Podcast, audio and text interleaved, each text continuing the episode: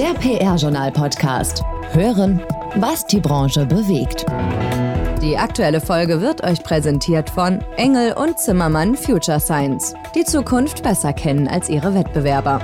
engelzimmermann.de Future Science. Das, was kommt.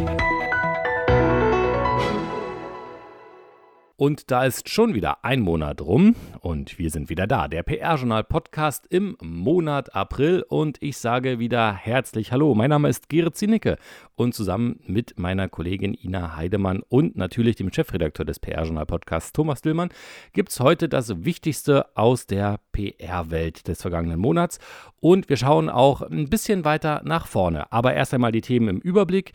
Wir haben ähm, etwas Neues vom Media Intelligence Unternehmen Landau Media, den LinkedIn CEO Navigator. Und das ist bei uns Thema heute im PR-Journal Podcast Interview. Dann ist das Frühjahr wie immer ja auch die Hochzeit der Rankings. Wir werfen einen Blick auf verschiedene Agentur-Rankings, die bereits vorliegen und schauen voraus auf das 25. PR-Agentur- und Mitarbeiter-Ranking von Gerhard Pfeffer, das am 12. Mai erscheint. Und wir würdigen auch die Verdienste von Dr. Horst Avenarius für die PR-Branche. Avenarius ist am 10. April im Alter von 90 Jahren verstorben. Wir fangen wie immer an mit den Meldungen aus der PR-Welt. Ina, du bist dran, bitte sehr. PR News. Clarissa Haller verlässt Siemens. Die langjährige Kommunikationschefin beendet ihre Tätigkeit für den Technologiekonzern. Das hat sie bei Twitter bekannt gegeben. Hallers Nachfolge als Leiterin der Kommunikation übernimmt Judith Wiese, im Vorstand der Siemens AG zuständig für Personal, Nachhaltigkeit und Global Business Services. Wolfgang Büchner ist neuer Senior Advisor bei MSL. Mit dem früheren Spiegel-Chefredakteur bekommt das Team namhafte Unterstützung. Seit dem 1. April ist er als Senior Advisor bei der zur Publicis Group Germany gehörenden Agentur in Berlin an Bord.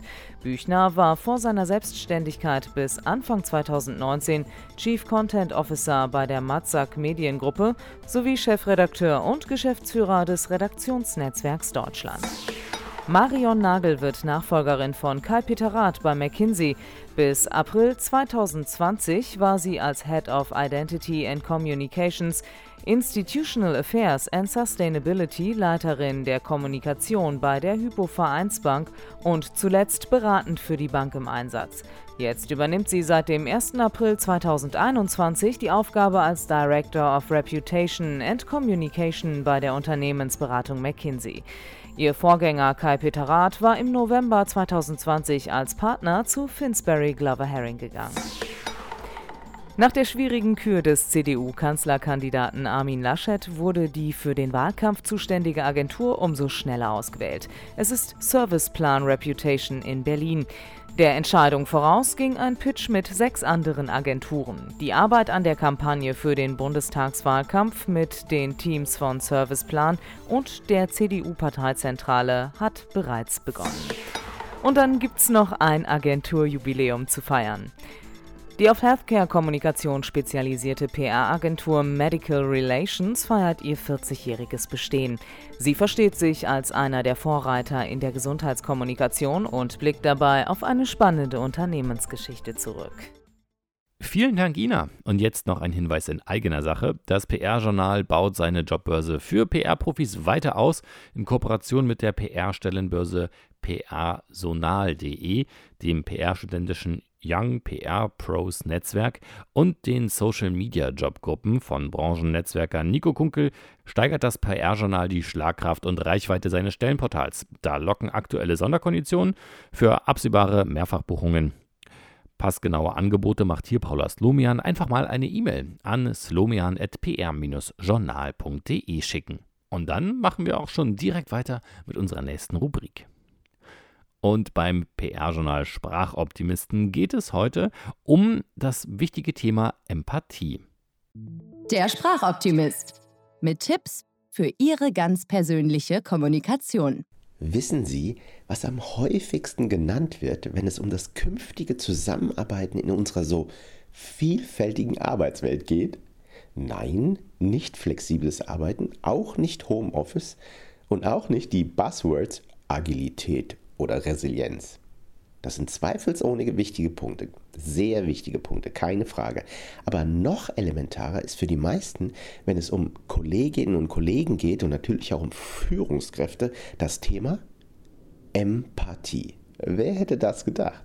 Also ich finde es großartig. Nur viele wünschen sich das von ihren Mitmenschen, aber sie selbst sind es nicht. Denn Empathie erfordert einiges. Meine drei Tipps, was echte Empathie ist. Tipp 1. Der ist so einfach wie anscheinend auch so schwer. Empathie heißt nämlich, dass sie sich voll und ganz, wirklich voll und ganz für ihren Mitmenschen, für ihr Gegenüber interessieren. Ohne Wenn und Aber. Schalten Sie einfach mal Ihr Ego, ja, wir alle haben ein Ego, und auch Ihre Erfahrungen aus widmen Sie sich voll und ganz demjenigen oder derjenigen, mit dem oder der Sie sich gerade unterhalten. Mhm. Ja, klar, kein Ding, sagen jetzt viele von Ihnen. So klar und einfach ist es aber für die meisten einfach nicht. Denn dafür sollten Sie, zumindest in der Situation dann, einigermaßen mit sich im Reinen sein und in der Balance. Denn erst dann können Sie sich wirklich einem anderen Menschen mit Ihrer ganzen Aufmerksamkeit widmen. Tipp 2. Hören Sie zu. Fragen Sie ehrlich nach. Ehrliches Interesse ist die Basis für echte Empathie. Erzählen Sie erstmal nicht von sich selbst, was Sie schon alles in ähnlichen Situationen erlebt haben, was Sie raten würden, was Sie machen würden. Nein. Es geht erstmal darum, wie es dem oder der anderen dabei geht. Warum sie oder er sich so fühlt, wie es gerade ist, was genau passiert. Sie sollen erstmal nicht bewerten, nicht beurteilen, nicht empfehlen, nicht wissen, sondern einfach zuhören und fragen, wenn es passt. Tipp 3. Wenn Sie ehrliche und echte Empathie gezeigt und bewiesen haben, dann ist es was Schönes. Natürlich für die oder den anderen, aber auch für Sie. Und wenn Ihr Mitmensch Ihnen am Herzen liegt, dann merken Sie sich bestimmt dieses wichtige, schöne Gespräch. Und als Folge daraus hätte ich eine Empfehlung. Die erfordert aber schon eine ganze Menge Feingefühl. Denn nur dann hat sie einen wirklich positiven Effekt. Also wenn Sie aus dem Gespräch erfahren haben, was Ihrem Mitmenschen gut tut oder vielleicht auch gut tun würde, dann überraschen Sie ihn oder sie entsprechend. Eine Geste reicht, eine Kleinigkeit oder eine bestimmte Aufmerksamkeit. Das kann völlig reichen. Aber nicht sofort und auch nicht kurzfristig, sondern irgendwann dann, wenn es mal passt und der oder diejenige nicht damit rechnet. Ja, da ist Feingefühl gefragt. Dann wird es eine wahre Überraschung und das ist so wunderbar. Bewusster zu kommunizieren, das kostet meistens Zeit, Energie und Krebs.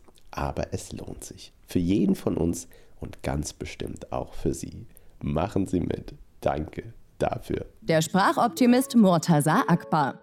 Kommunikationscoach, Speaker und Geschäftsführer von Wortwahl. Agentur für Unternehmens- und Online-Kommunikation. Jeden Monat neu im PR-Journal Podcast und als Kolumne auf pr-journal.de. Und an dieser Stelle, wie immer, einen herzlichen Dank an unseren Sprachoptimisten Murtaza Akbar. Und für alle Fans des PR-Journal Podcasts jetzt nichts Neues. Ihr wisst, was kommt. Nämlich das hier. Top-Thema des Monats. Und an dieser Stelle freut es mich wieder besonders, den PR-Journal-Chefredakteur Thomas Dillmann begrüßen zu können. Thomas, hi erstmal. Hallo Gerrit. Wir haben ja einiges zu bereden. Wir haben die traurige Meldung, ich habe es ja vorhin schon mal angekündigt, von Herrn Dr. Avenarius, der leider verstorben ist, dann gibt es die Agentur-Rankings und den Frühjahrsmonitor GWA, das Pfeffer-Ranking am 12. Mai und dann haben wir auch noch das CEO-Rating von Landau Media über LinkedIn. Fangen wir aber an mit einer traurigen Nachricht. Ähm, Dr. Horst Avenarius ist gestorben. Er war lange Jahre PR-Verantwortlicher von BMW und natürlich auch vielfältig in der deutschen Public Relations Gesellschaft DPRG und im Deutschen Rat für Public Relations DRPR engagiert. Ja, genau. Und äh, trotz seines Alters von 90 Jahren kam sein Tod dann jetzt doch äh, recht überraschend. Denn noch im August äh, konnte er bei guter Gesundheit seinen, einigermaßen guter Gesundheit seinen 90. Geburtstag feiern. Avenarius galt als die ethische Instanz des Berufsfeldes Public Relations in Deutschland. Denn äh, durch, sein, ja, durch sein berufliches Wirken bei BMW einerseits und seinen ehrenamtlichen Einsatz für den PR-Rat andererseits hat Avenarius der gesamten Branche ein größeres oder ein höheres Ansehen verschafft und wirklich ein Bewusstsein für ethisch fundierte, für die ethisch fundierte Berufspraxis gelegt. 90 Jahre ist er alt geworden, ähm, gilt als einer der PR-Pioniere in Deutschland. Den habt ihr dann bestimmt auch im PR-Journal entsprechend gewürdigt, ne? Ja, klar. Sein Werdegang und seine Verdienste um die PR-Profession hat für uns äh, der Professor Günther Bentele, der emeritierte Professor für Öffentlichkeitsarbeit und PR an der Universität Leipzig, gewürdigt. Er stand mit Avenarius bis zuletzt in persönlichen Kontakt und hat auch die Laudatio zu seinem 90. Geburtstag verfasst. Wenn man sich das Lebenswerk von Horst Avenarius anschaut, was sollte man unbedingt erwähnen? Ja, Bentele hat schon herausgearbeitet, dass Avenarius eine PR-Ethik geschaffen hat, die dann wirklich auch ernst genommen wurde und bis heute nachwirkt. Außerdem äh, hat äh, Avenarius viel für das Studienfach Kommunikationsmanagement getan. Ich möchte hier mal ähm, zum Abschluss im Grunde Bentele zitieren. Er hat gesagt, durch seine vielfältigen publizistischen und durch seine akademischen Lehraktivitäten durch seine vornehme Streitbarkeit und seinen argumentativen Stil hat er auch dazu beigetragen, dass Kommunikationsmanagement heute unseren Studienanfängerinnen und Anfängern als Wunschfach gilt. Ja, und weitere Einzelheiten zum Wirken von Avenarius sind dann auch im Online-PR-Museum von Professor Bentele nachzulesen. Unter prmuseum.de ist eine ganze Sammlung über Avenarius zu finden. Dann kommen wir mal zurück ins Hier und Heute. Das Frühjahr ist für alle Branchenkenner natürlich Rankingzeit, insbesondere wenn man sich die Agenturwelt anschaut und die blickt zurück auf die Zahlen des Vorjahres. Die Ergebnisse dürften im Hinblick auf die Corona-Pandemie nicht ganz so positiv ausgefallen sein, oder? Ja, wir haben jetzt, jetzt die Ergebnisse von zwei Rankings vorliegen und das ist einmal das jährliche Ranking von Horizont W&V und eben dem GBA für die 50 größten Inhaberagenturen und auch den Frühjahrsmonitor für die 123 Agenturen, die Mitglied im Kommunikationsverband GWA sind.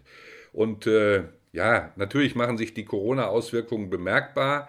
Bei den Inhaber-Agenturen, da sind die Top 50 gerankt worden, gibt es ein Minus von, man muss fast schon sagen, nur 2,8 Prozent und bei den GWA-Agenturen ein Minus von minus 1,3 Prozent.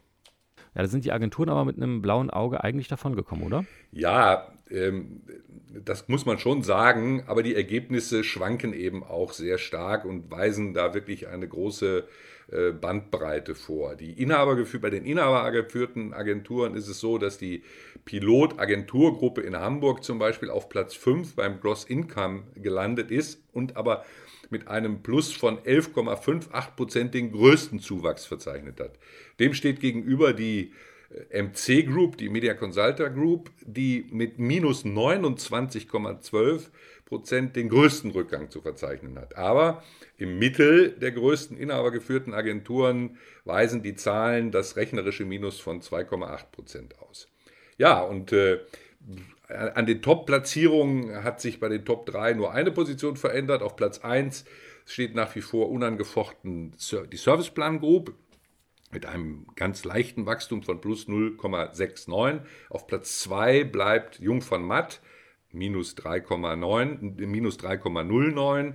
Und äh, den Platz 3 belegt jetzt die Hirschen Group äh, plus 2,24. Die hat allerdings Fischer Appelt abgelöst, die vorher Platz 3 inne hatten. Und Fischer Appelt verzeichnet hier ein Minus von 16,2 Prozent. Und beim GWA-Ranking für die Mitgliedsagenturen? Ja, hier kann man wirklich von dem äh, blauen Auge sprechen, was du vorhin schon äh, angedeutet hast. Äh, ja, es gibt da auch wie bei dem anderen Ranking teilweise sehr starke Unterschiede zwischen den Agenturen. Ähm, so in der Gesamtbetrachtung knapp 60 Prozent der Agenturen verbuchten 2020 Umsatzrückgänge.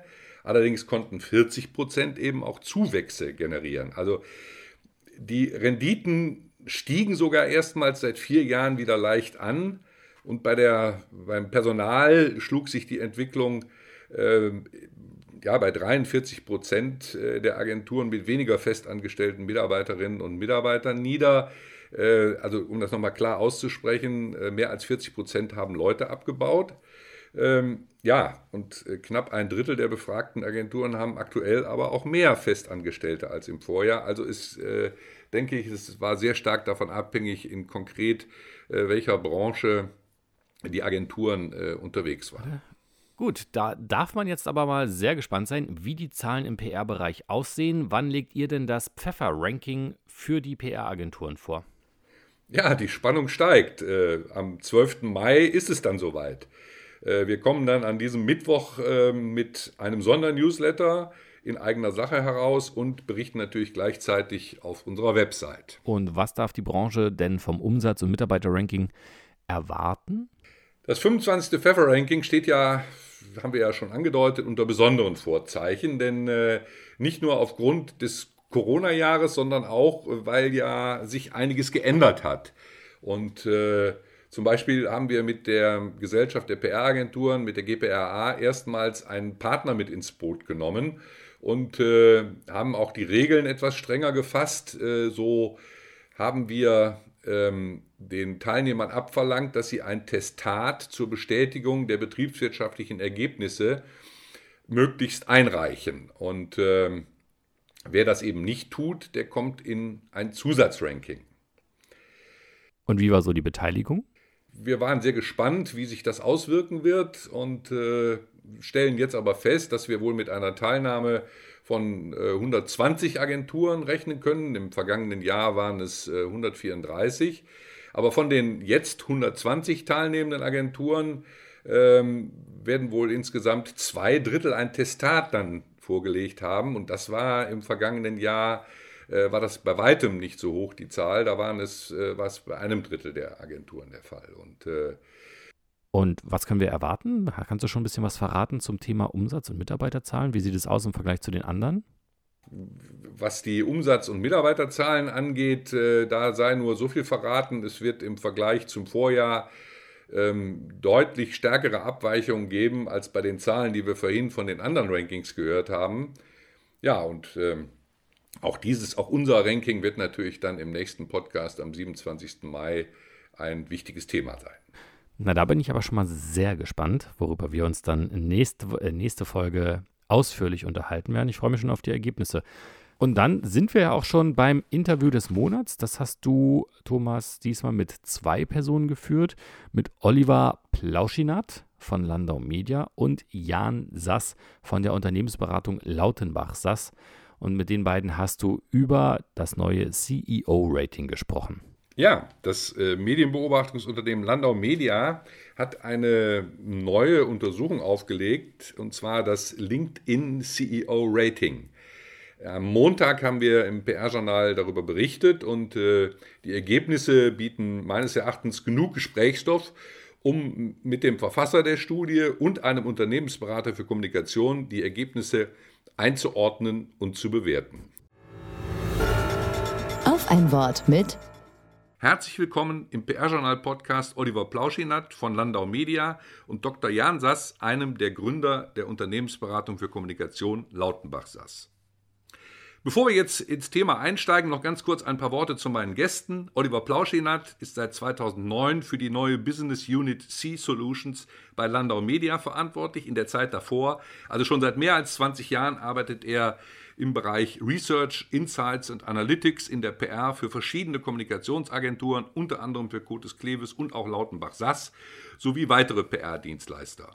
Apropos Lautenbach Sass, aus seiner Zeit dort kennt Oliver Plauschinat Dr. Jan-Erik Sass, unseren zweiten Gesprächspartner heute. Jan Sass wurde 2003 Gründungspartner seiner eigenen Unternehmensberatung Lautenbach Sass, die ihren Schwerpunkt im Bereich Kommunikation hat. Auch Sass blickt zurück auf langjährige Agenturerfahrung in verschiedenen Positionen. Darüber hinaus ist er als Lehrbeauftragter, Co-Vorsitzender des DPRG-Arbeitskreises Kommunikationssteuerung und Wertschöpfung, Autor, Herausgeber von Fachbeiträgen und Büchern tätig. Herr Plauschinat, Warum hat sich Landau Media entschlossen, sich mit LinkedIn zu beschäftigen und das CEO-Rating zu erstellen? Was waren Ihre Beweggründe dafür? Es gibt eigentlich zwei ähm, wesentliche Punkte, die uns motiviert haben, das ähm, Rating im letzten Jahr auch zu planen und auch in, den, ähm, in Angriff zu nehmen und umzusetzen. Das war einerseits natürlich, dass ähm, die Plattform LinkedIn sich jetzt wirklich zu einer der wichtigsten B2B-Plattformen im Bereich Social Media entwickelt haben. Ich meine, LinkedIn ist 2002 gegründet worden halt und ja, erst so in den letzten Jahren hat diese Plattform wirklich auch einen, ja, einen Push erfahren. Und äh, das zeigt zum Beispiel auch, dass im Dachraum allein im letzten Jahr drei Millionen neue Nutzer dazugewonnen werden konnten. Und so wird natürlich auch LinkedIn immer wichtiger äh, für, für CEOs, sich dort zu positionieren oder beziehungsweise ein wichtiger Kommunikationskanal neben Handelsblatt, FAZ und Co. Das war der eine Grund. Der andere Grund war natürlich auch, ja, dass LinkedIn, also Daten von LinkedIn zu, zu erhalten, gar nicht so einfach ist, weil wir, wir erleben zwar ein, ein Zeitalter äh, von, von Big Data oder digitalen Daten, aber auf der anderen Seite ist es halt so, dass immer mehr der Zugriff auf Daten von solchen Social-Media-Netzwerken ähm, eingeschränkt werden. Und ähm, ja, das heißt, es liegen halt wenig Vergleichsdaten vor, also wie sich CEOs auf LinkedIn äh, positionieren, wie sie kommunizieren halt. Zwar hat man noch mhm. immer zu den einzelnen Profilen ausreichend Daten, aber wenn es darum geht, wirklich auch Vergleichsdaten zu bekommen, fällt es halt sehr gering aus. Die Plattform stellt sehr wenige Daten zur Verfügung. Das hat uns natürlich dann auch gereizt zu sagen, okay, wir nehmen einerseits LinkedIn als Plattform, weil einfach die Datengrundlage sehr schwach ist. Und andererseits natürlich untersuchen wir die CEOs, weil es natürlich ein wichtiger Kommunikationskanal geworden ist. Das waren eigentlich die zwei Beweggründe zu sagen, wir starten äh, mit einer äh, LinkedIn-Studie. Ähm, kann man, kleine Zwischenfrage, kann man sagen, dass LinkedIn äh, dem anderen großen Business-Netzwerk Xing den Rang abgelaufen hat? Ja, es gibt halt unterschiedliche Meinungen dazu. Also was natürlich wichtig ist, vor allen Dingen auch jetzt bei DAX-Unternehmen, die international ausgerichtet sind, ist natürlich die stärkere internationale Ausrichtung von LinkedIn. Also alleine, ähm, ich glaube, LinkedIn hat 720 Millionen Nutzer und davon über 200 unterschiedlichen Ländern. Also ist natürlich LinkedIn weitaus interessanter für einen CEO von Siemens als die Business-Plattform äh, Xing. Was waren jetzt so Ihre die drei Top-Ergebnisse? Die drei Top-Ergebnisse waren, ähm, es gibt acht CEOs, die ein AAA-Rating ähm, erhalten, was jetzt auch nicht verwunderlich ist, was ja auch eingangs auch erwähnt worden ist. Dazu zählt Herbert Dies, aber da gehört auch Tim Höttges von der Deutschen Telekom dazu. Und vielleicht, was halt auch interessant ist, der einzige CEO ähm, in diesem AAA-Rating war Bernd Montag von äh, Siemens Healthineers halt. Was war jetzt nochmal ein Kernergebnis? Also ähm, im Endeffekt, das Kernergebnis war letztendlich, dass wirklich ähm, Herbert Dies eine absolute Sonderstellung einnimmt, also ein AAA mit Sternchen erhält. Weil man muss sich jetzt vorstellen, er ähm, hat 176.000 Follower. Der nächstmögliche Follower ist ähm, ähm, Tim Höttges, der knapp äh, 90.000 Follower gewinnt. Und er hat vor allen Dingen, und das ist unglaublich, in den letzten sechs Monaten, also in dem Untersuchungszeitraum, 61.000 neue Follower dazugewinnen können. Ja, jetzt möchte ich an der Stelle mal Herrn Sass einbeziehen. Herr Sass, äh, wir haben jetzt so die wichtigsten Ergebnisse gehört. Sie haben das sicher auch schon in unserer Berichterstattung nachvollzogen. Mal zu Beginn für Sie die grundsätzliche Frage dazu als Unternehmensberater, müssen CEOs auf LinkedIn überhaupt präsent sein? Naja, der Oliver Plauschnert, der hat es ja eben schon äh, angesprochen. LinkedIn hat sich von einem Beziehungsnetzwerk in den letzten Jahren zu einer relevanten Publishing-Plattform entwickelt. Insofern, ja, jeder CEO, der ein Interesse daran hat, sich als Person, aber auch sein Unternehmen kommunikativ zu positionieren, kommt kaum an LinkedIn vorbei. Also LinkedIn ist zweifellos eine sehr wichtige Plattform zur Positionierung von CEOs. Auf der anderen Seite gibt es CEOs, die Kommunikation nur als Pflichtaufgabe verstehen und auch keine besondere Affinität dazu haben. Also müssen CEOs auf LinkedIn präsent sein? Ich tue mich da mit einem äh, Zwangsgebot schwer. Also LinkedIn bietet für CEOs große Chancen, aber es gehört eben auch der Wille zur Positionierung dazu und ähm, der Wille auch zu einem inhaltlichen Nutzen dazu. Also wenn die Kommunikation zur Pflicht wird, dann erscheint sie auch so und äh, beschädigt den CEO eher. Also es gilt natürlich dabei, es reicht nicht als CEO irgendwie auf LinkedIn präsent zu sein. Also die Themen müssen von innen nach außen entwickelt werden. Ein Thema muss zur Person des CEOs passen. Es muss äh, bestenfalls durch eigenes Handeln hinterlegt sein. es muss auf Unternehmensziele einzahlen, in der Branche anschlussfähig sein und letztlich auch bei zentralen Stakeholdergruppen eine gesellschaftliche Relevanz erzeugen. Also all das erfordert einen bestimmten konzeptionellen Aufwand, der nicht immer in Kauf genommen wird. Herr Sass, vielen Dank. Herr Plauschinat, vielen Dank. Sie haben beide letztendlich dafür plädiert, dass die Social-Media-Aktivitäten eine wesentliche Ergänzung zu den Aktivitäten der klassischen Medienarbeit sind und dass das eher sich noch verstärkt und zunimmt. Vielen Dank, lieber Thomas, für das spannende Interview mit Oliver Plauschinat von Landau Media und Dr. Jan Sass, einer der Gründer der Unternehmensberatung für Kommunikation Lautenbach-Sass. Das ganze Interview gibt es wie immer am kommenden Montag in seiner vollständigen Länge. Einfach auf den Abo-Button von dem Podcast klicken und schon werdet ihr informiert, wenn die neue Folge dann auch online ist. Wir haben eigentlich nur noch eins jetzt für euch. Karrieresprungbrett. Die Hochschule Hannover hat die Leitung für die Stabsabteilung Kommunikation und Marketing für männlich-weiblich divers zu besetzen. Die Agentur Oseon hat gleich zwei Stellen zu vergeben. Sie sucht zum ersten einen Senior PR Account Manager Digital and Services, natürlich auch männlich-weiblich divers in Frankfurt, Hamburg oder per Remote slash Hybrid. Und als zweites wird auch noch ein PR Account Manager Technologies, männlich-weiblich divers in Frankfurt, Hamburg oder auch hier per Remote bzw. Hybrid gesucht. Und dann haben wir als drittes noch die Düsseldorfer Agentur Lottmann Communications. Die hat ebenfalls auch zwei Stellen zu besetzen. Einen Head of Public Relations and Communications, auch hier männlich, weiblich divers, und auch ein PR-Berater wird gesucht. Und dann haben wir noch eine kleine Eigenwerbung in eigener Sache. Sitzt ihr gerade im Auto? Kocht ihr vielleicht oder macht ihr Sport? Schön, dass wir euch gerade dabei begleiten durften. Zahlreiche Zuhörerinnen und Zuhörer aus der Kommunikationsbranche lauschen unseren PR-Journal-Podcast-Folgen und das jedes Mal. Wollt auch ihr euer Unternehmen, eine Marke oder eine Kampagne hier platzieren? Wir bieten euch dafür verschiedene Mediaformate an, vom Folgensponsoring über kurze Werbeblöcke zwischen den Newsbeiträgen bis hin zur eigenen Sonderfolge. Technischer Support natürlich inklusive und auch hier ist eure Ansprechpartnerin Paula Slomian, die schmiedet gerne gemeinsam mit euch Ideen für einen starken Audioauftritt. Zur Erinnerung noch einmal die E-Mail-Adresse slomian.pr-journal.de.